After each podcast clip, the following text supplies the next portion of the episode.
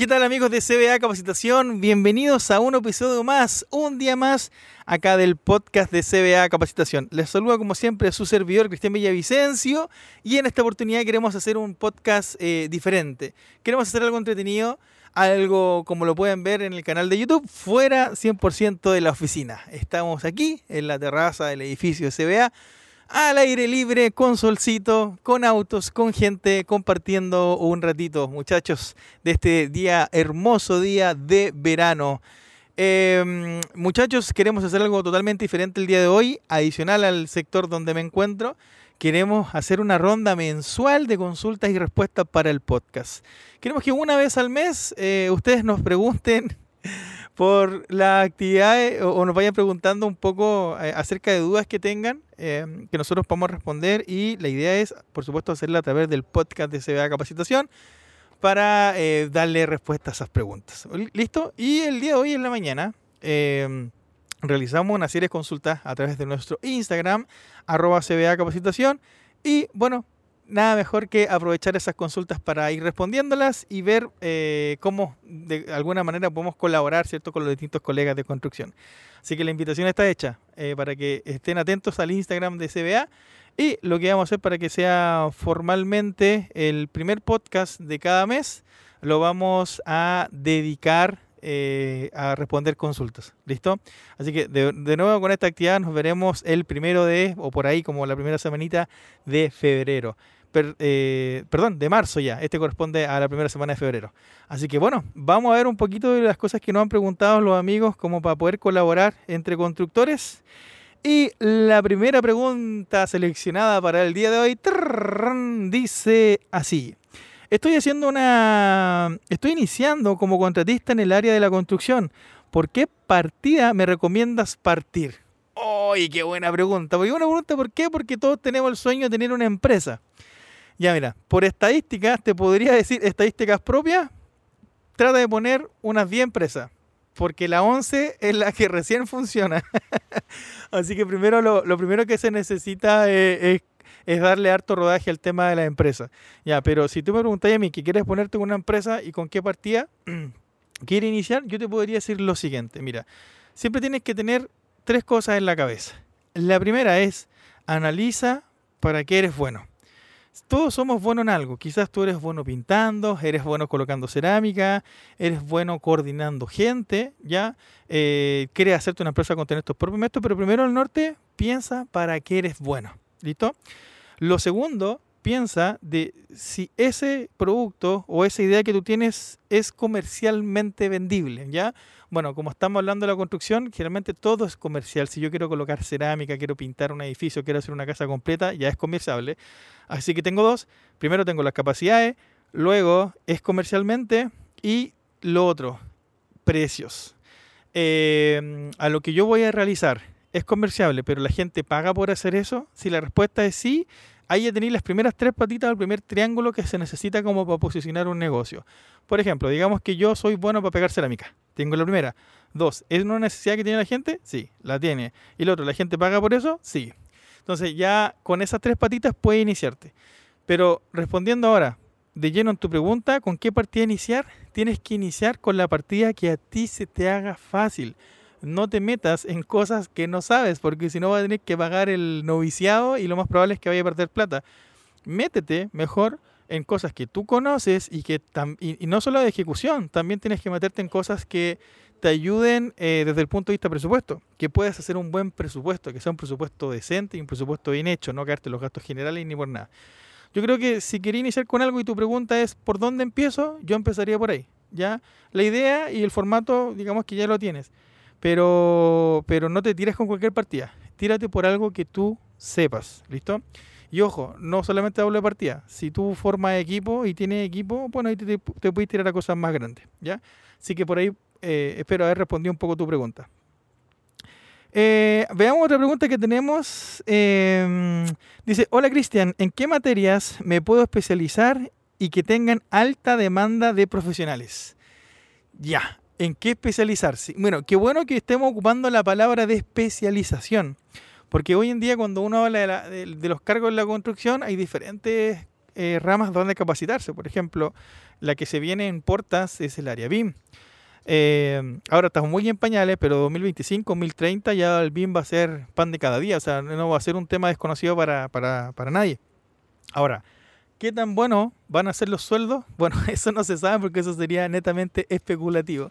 Ya, pero si me preguntan como por áreas, básicamente yo diría que el área BIM es algo que se viene fuerte. Y después, después del área BIM, ¿qué es lo que se viene? Metaverso metaverso 100% enfocado a construcción.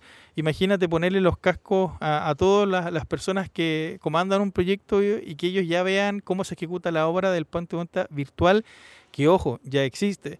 De hecho, en, Chile hay una plataforma que se llama Minverso, em, que básicamente hacen eso. Todas las capacitaciones, las charlas las hacen por esta metodología. Se ve re entretenido y algún día va a llegar. Entonces, a largo plazo yo te diría que esas son las dos cosas que tenés que tener en cuenta. Pero si me preguntas por hoy, ¿en qué capacitarte de hoy? Lo que más está demandando a profesionales son las, especializaciones en software o en metodologías. Por ejemplo, hoy en día aprender Project, aprender Primavera, eh, son especializaciones que el mercado está pidiendo. De hecho, ponte a buscar pega o en alguna página donde se busque trabajo por programadores. Y te van a empezar estos programadores de Project y de Primavera, que son los dos programas que más la están pegando. Entonces yo te diría por ahí, metodologías ágiles, por ejemplo, incluyendo las planner, ¿cachai? Eh, algo con Lean Construction, son cosas que cada vez se están pidiendo el día más.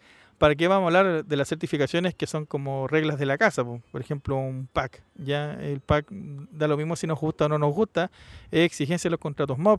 Entonces, yo me iría, cuando hablo de especializaciones, por ese lado, ¿vale? Porque son eh, competitivas. De hecho, y, me sigo inclinando por el tema programación de obra.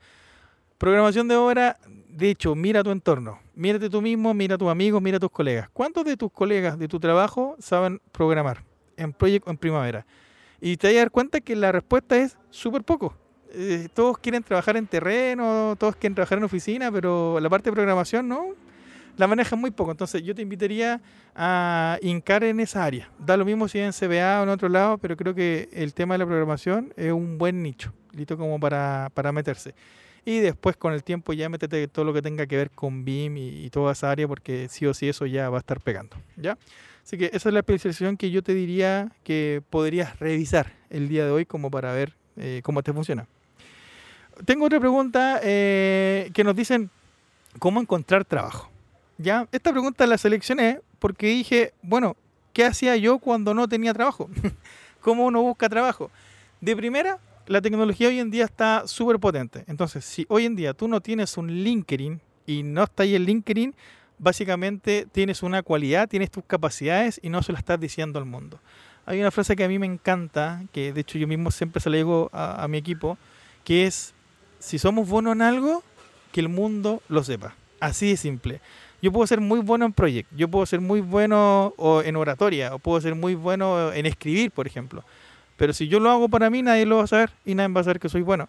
Entonces, lo importante es que te hagas visible. Entonces, amigo, si tú estás buscando trabajo, ¿qué tan visible eres? O sea, si tu alcance de visibilidad es simplemente hacer un currículum y mandarlo, te cuento que tú a ti mismo te estás limitando, porque tú podrías tener un perfil profesional, por ejemplo, LinkedIn, colocar tu experiencia y empezar a hacer redes. Y ahora, ¿por qué hablo de LinkedIn? Porque como yo trabajo con mi LinkedIn, tengo mi experiencia profesional, sigo a varios colegas, a varios constructores, aparecen N avisos de trabajo.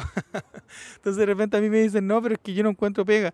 Pero eh, mira, hay páginas como Labor, Compo Trabajo que podéis buscar pega. Pero en LinkedIn hay mucha gente ofreciendo em, trabajo. Hay gente de recursos humanos, de empresas, o sea, hay mucha gente. ¿ya? Entonces, si la pregunta es, ¿cómo buscar trabajo? Yo primera... Eh, haría una red profesional como LinkedIn para empezar a trabajar. Y ahora, si no te gusta LinkedIn y no esa no es tu idea, necesitáis redes por último de personas, contactos, amigos, colegas de otros de otras eh, de otros proyectos donde te podáis empezar a trabajar, o sea, trabajar como esa base de datos por decirlo de alguna manera, como para conseguir pega. Ahora esto en realidad es re difícil porque uno tendría que ser como amigo de alguien como para que te dejen entrar. Y la tercera sería como métete las empresa y siempre hay un link que dice trabaja con nosotros. Y ahí es donde tú podrías dejar tu currículum y todo el cuento.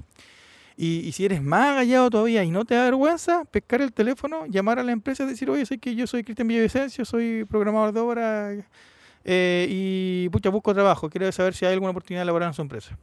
Puede ser que de 100 te digan que no. ¿Listo? 100, 99 te van a decir que no. Pero quizás haya una donde digan que sí. Pero lo que pasa es que tenemos que salir y buscar la oportunidad. Yo sé que de repente es complicado. Uno dice, no, pero es que no encuentro pega, no encuentro pega. Listo. Es que lo que pasa es que las pegas no se encuentran. Las pegas se buscan. A menos que tengáis suertecito porque un angelito nomás te ayudó a encontrar una pega. pero las pegas se buscan. Entonces, si tú quieres buscarla, tienes que ir a buscarla, porque las pegas están allá afuera, las oportunidades siempre están afuera, ¿cachai? Y, los trabajos no necesariamente son con que te paguen un sueldo. Quizás de repente puedes ir caminando por la calle y veis una, algo de una pandereta sin bulldog y le puedes decir a alguien, oye, yo hago bulldog o yo instalo, y te vais generando las oportunidades. Pero lo que pasa es que es el tema.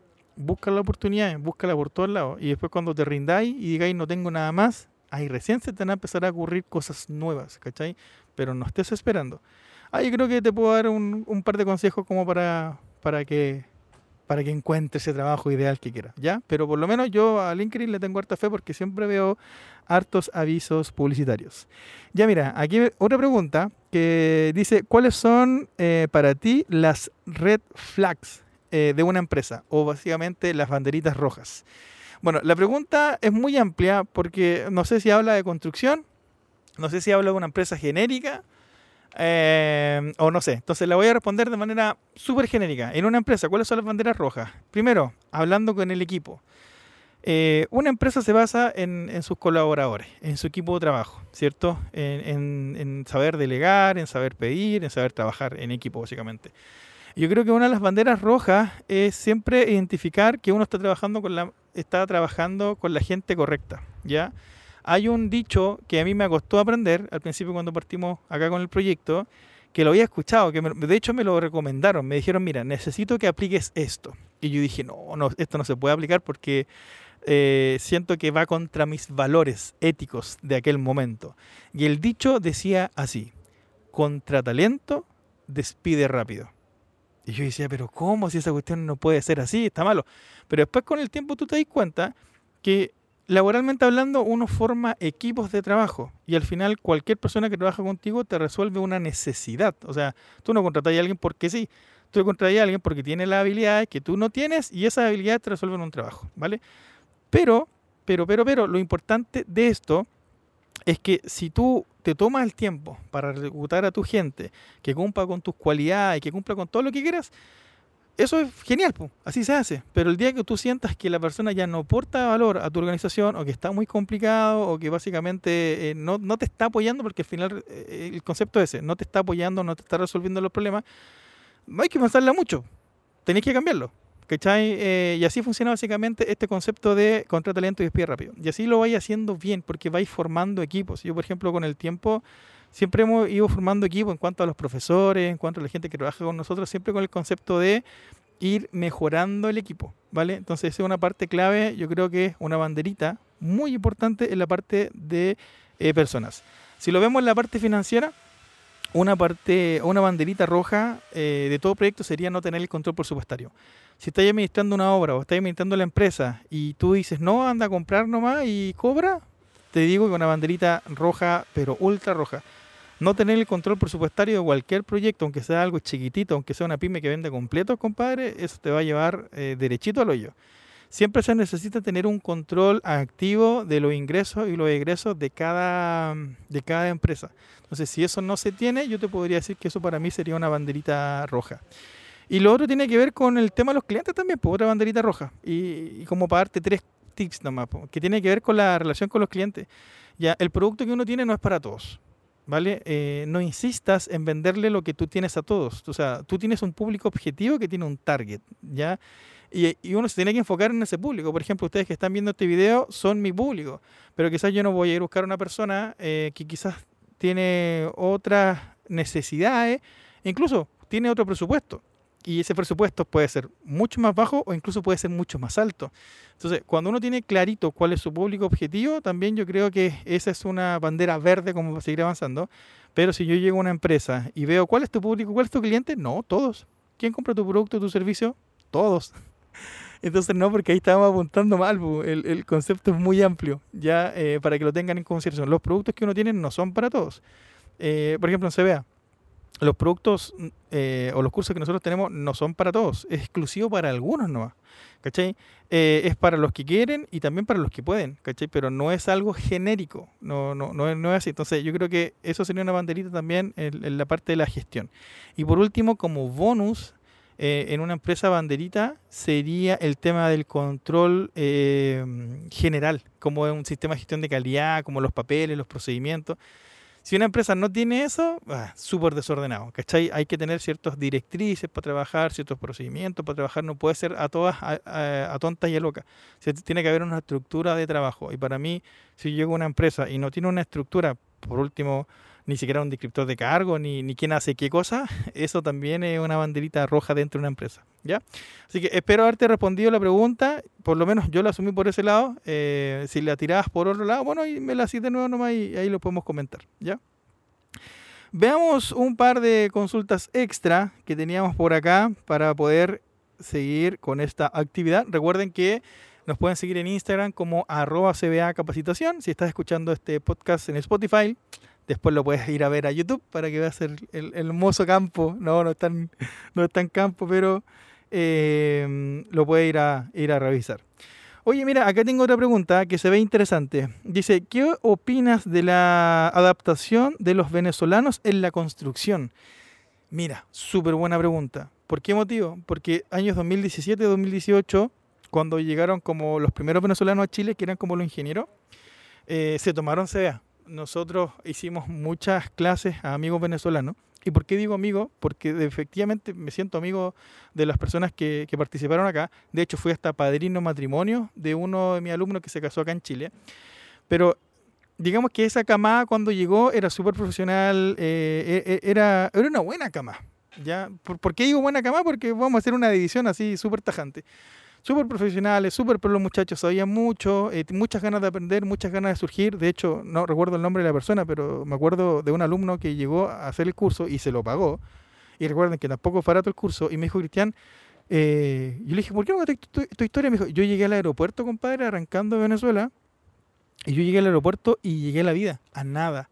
Llegué y no sabía para dónde ir. No tenía un rumbo, nada. Yo salí arrancando allá nada más. Con mi título, eh, tratando de luchar como un poco por, mi vida y, por la de mi familia.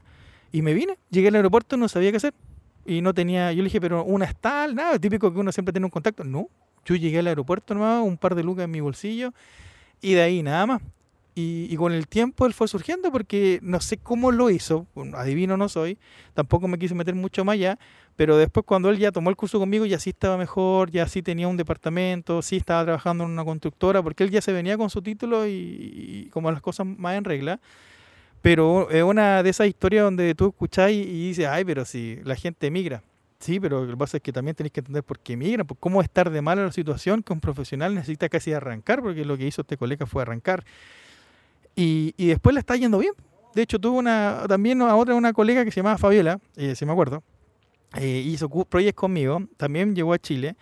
No siguió con el área de construcción en sí, fíjate, eh, se dedicó a otra porque encontró como su rumbo en el área como del coaching y, el área más comercial. Ya, ya tiene como su negocio y cosas por el estilo.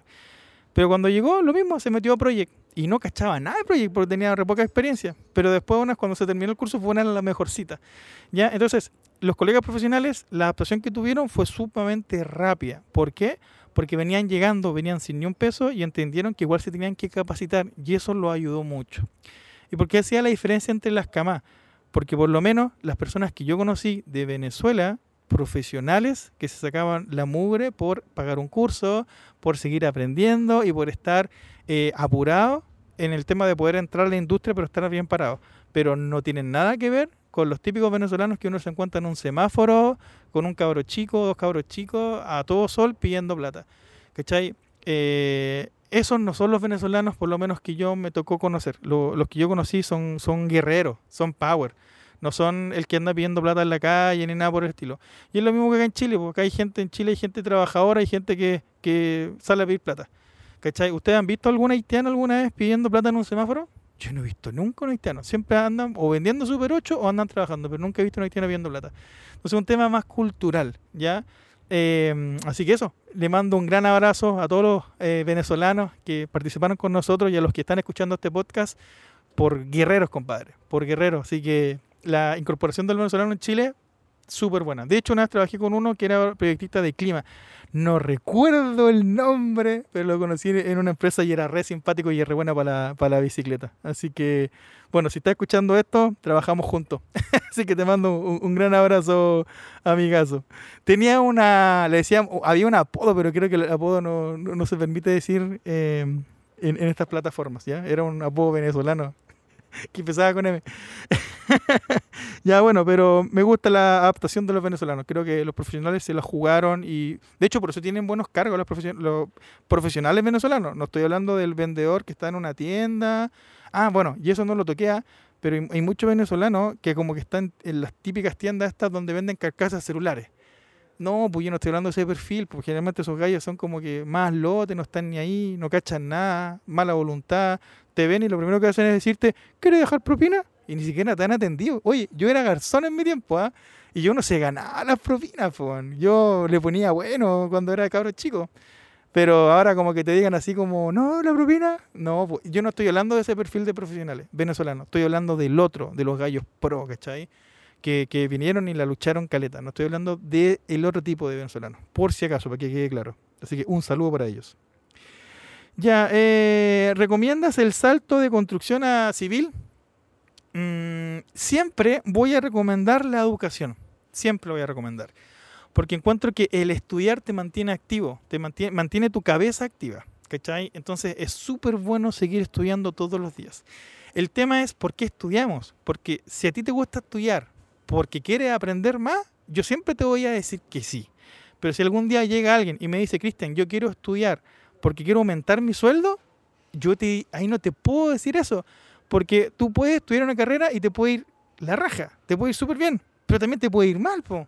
Entonces, el estudiar un, un, posgrado o un máster, vaya a aprender. Sí, obviamente que vas a aprender, pero te va a mejorar las lucas, eso no se sabe, nadie lo sabe y nadie te lo puede contestar. Entonces yo creo que las cosas hay que hacerlas siempre bajo dos miradas.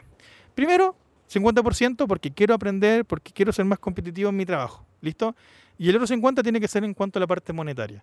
Porque si tú te empeñas únicamente, no es que yo quiero hacer un diplomado, quiero hacer un curso o quiero hacer un, no sé, un máster porque quiero ganar más, nadie te puede asegurar eso. ¿Cachai? Yo tengo amigos, colegas, eh, bueno, ex amigos algunos, que siempre me decían, no, es que yo voy a hacer un diplomado.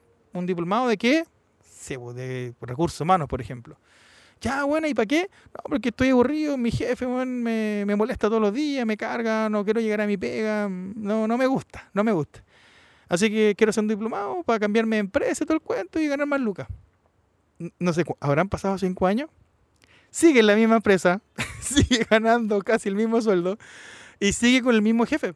¿Cachai? Porque no se trata solamente de, buscar algo económico, se trata de hacer las cosas porque uno quiere hacerlas. Entonces, ¿quieres tirarte a civil? Dale. ¿Quieres ser civil? Dale. Y que nadie te saque esa cabeza, nadie te saque esa idea de la cabeza. Estudia porque te gusta estudiar. ¿Cachai? Pero nadie te va a poder asegurar que eso va a ser rentable o no. Porque puede ser 50% que sí y puede ser 49% eh, que no. Y ahora, ¿qué pasa con el 1% que falta? compadre, nosotros podemos ser súper secos, pero el día de mañana podemos tener un accidente, podemos quedar inválidos y hasta ahí no va a llegar la construcción. Nosotros sabemos que con silla de ruedas no podemos ir a, una obra. ¿Cachai? Entonces, eh, por muy mateo que sea, siempre está ese factor, ese factor que nosotros no manejamos, ¿ya? Así que raya para la suma, estudie, estudie, estudie, pero estudie porque aprenda y va a aprender tanto el día de mañana que ese conocimiento va a valer plata. Y así lo va a hacer. Pero no lo haga necesariamente solamente por el dinero ni la plata, porque eso eh, no, no se puede controlar. Así que primero el estudio porque sí, y después los resultados vienen eh, por el estudio. ¿Vale? Así que yo creo que es el mejor consejo que le puedo dar. Así que estudie. ya, a ver, eh, vamos a ver si seleccionamos otra de las preguntas que tengo por acá. Dice, ¿recomiendas trabajar en estudio y propuestas? Mira, yo lo recomendaría, porque yo trabajé en estudio y propuestas cuando recién salí, cuando terminé mi estudio, trabajé en estudio y propuestas, y lo recomiendo porque aprendí muchísimo. Yo siempre tiro la talla digo que en ese tiempo eh, odiaba a mi jefe porque de verdad nosotros entrábamos a las ocho y media y ahí había que entrar a las ocho y media porque mi jefe era como Paco con la entrada. Em, pero no teníamos horario de salida. Salíamos a las 10 de la noche, 11 de la noche, 2, 3 de la mañana, incluso un par de veces nos quedamos a dormir ahí, porque trabajamos en retail y hubo que presupuestar tanto, trabajé tanto que después los análisis de se me hacían fáciles con los años. Las ubicaciones se me hacían fáciles. La armada de sobres fáciles. Entendía los proyectos. Me demoraba un ratito en mirar unos planos y ya entendía de qué se trataba. Raya para la suma, aprendí muchísimo. Entonces, si algún día te dan la entrada para trabajar como asistente de estudio de propuesta, o como asistente de oficina técnica, o como asistente de terreno, o como asistente administrador de obra, vaya. ¿Por qué? Porque donde esté va a aprender muchísimo. ¿ya? Eso es importante. Pero puntualmente, como me hablaste de estudio y propuesta, yo te diría, para un cabro joven, sí, metas estudio y propuesta. Porque hay gente que nunca se mete y después siempre anda perdida con la parte de ubicación y presupuesto. Entonces yo te diría que, es una buena opción, ya para que lo puedas eh, hacer o para que puedas aprender en realidad. ¿Listo? Ya vamos con la última pregunta del día de hoy. Eh, chu, chu, chu, chu, chu. Vamos a buscar acá de las preguntas que tengo lista. Chu, chu, chu, chu, chu, estoy buscando, buscando, buscando. Mm, dice, ¿qué le recomendarías a un egresado de constructor civil? Ya, con esto cierro.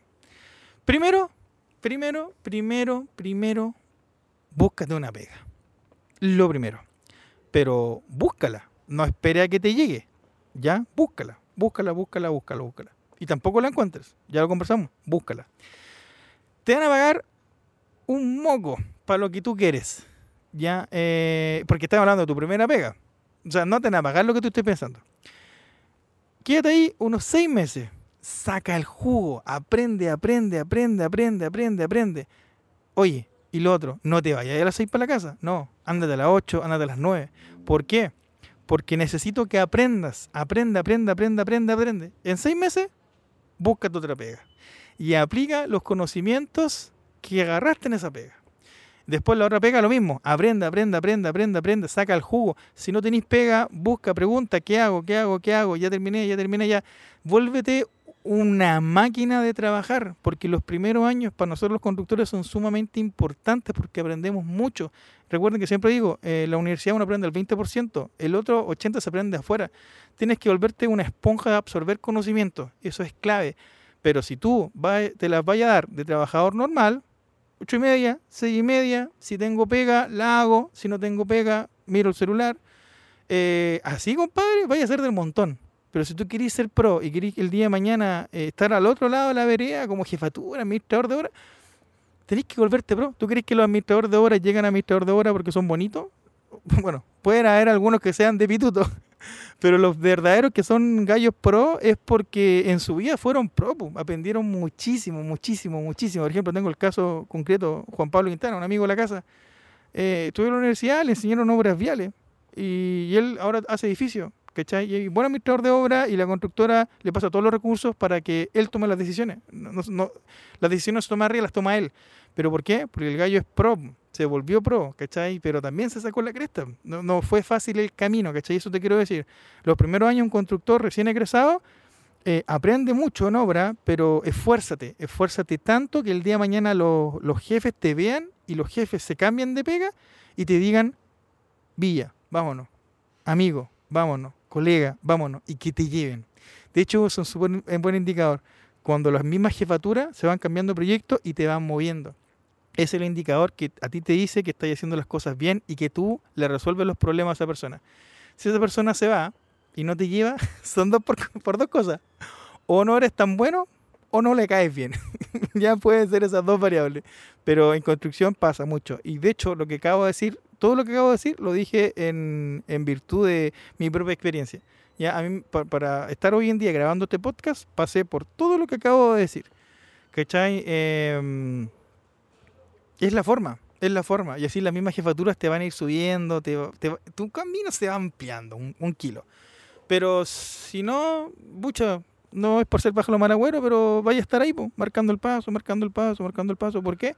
porque a la mayoría de la gente le gusta marcar el paso. Nadie quiere dar ese pasito extra, ese minuto extra, ese te ayudo extra para ir creciendo, ¿cachai? Uno no se vuelve pro de la noche a la mañana. Todos los días, quizás un minutito, un minutito, un minutito, ese 1% más que uno da todos los días, te ayuda al, al final de un año tener, no sé, un 30% de, de más habilidades, ¿ya? Así que bueno, ya lo dije todo, muchachos. Eh, un gran saludo. Esperamos verlos en otra actividad más de acá de CBA Capacitación.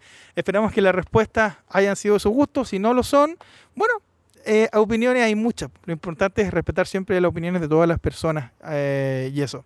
Un gran abrazo, que lo pasen muy bien. Esperamos verlo la próxima semana con otra actividad de otro podcast. Recuerden siempre seguirnos en arroba CBA Capacitación en Instagram y también en TikTok. Y por supuesto el LinkedIn, ya que estábamos hablando de esa plataforma el día de hoy. Que tengan una gran semana, un gran día, una gran noche. Cuídense mucho y como siempre nos vemos y nos escuchamos en clases. Hasta la próxima.